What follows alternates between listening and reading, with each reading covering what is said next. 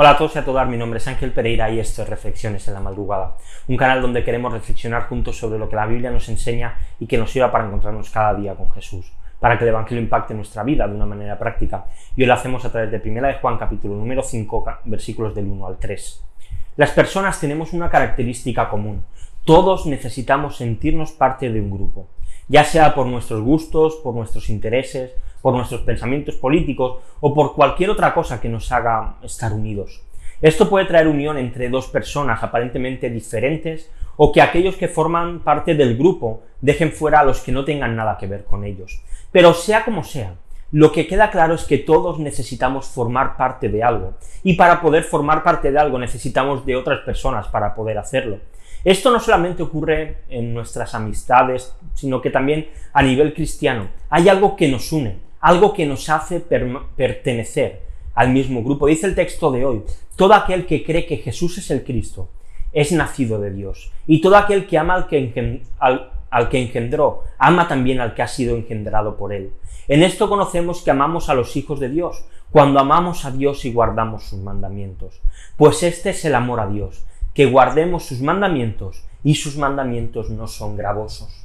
La unidad entre los cristianos no es que asisten a una iglesia. La unidad no se encuentra en que hacen obras de caridad, no es que tienen reuniones. La única unión real entre los cristianos radica en creer realmente que Jesús es el Cristo y que Él es el Hijo de Dios. Creer esto nos convierte automáticamente en hijos de Dios y como hijos somos los hermanos pequeños de Cristo, dice Romanos 8:29, porque a los que de antemano conoció, también los predestinó a ser hechos conforme a la imagen de su Hijo, para que Él sea el primogénito, es decir, el mayor entre muchos hermanos. Cuando formamos parte de este grupo, debemos vivir y debemos comportarnos de la misma manera que nuestro hermano mayor se comportó. Dice Juan 15, 14 al 16, ustedes son mis amigos y hacen lo que yo les mando. Ya no los llamo siervos, porque el siervo no sabe lo que hace su Señor, pero los he llamado amigos, porque les he dado a conocer todo lo que he oído de mi Padre. Ustedes no me escogieron a mí, sino que yo los escogí a ustedes y los designé para que vayan y den fruto, y que su fruto permanezca, para que todo lo que pidan al Padre en mi nombre se lo conceda. Esta es nuestra unidad, que hacemos lo que Dios nos manda, que hemos creído en Jesús, y esto nos convierte en sus amigos. Nuestro gozo se completa cuando creemos que Jesús es el Hijo de Dios que murió, resucitó y ascendió al cielo y que gracias a Él tenemos acceso al Padre. Te quiero dejar dos preguntas para que reflexionemos hoy. La primera de ellas, ¿hay evidencias en tu vida que demuestran que has creído en Jesús? Y la segunda, ¿qué cosas tienes que cambiar de tu vida para parecerte más a Jesús?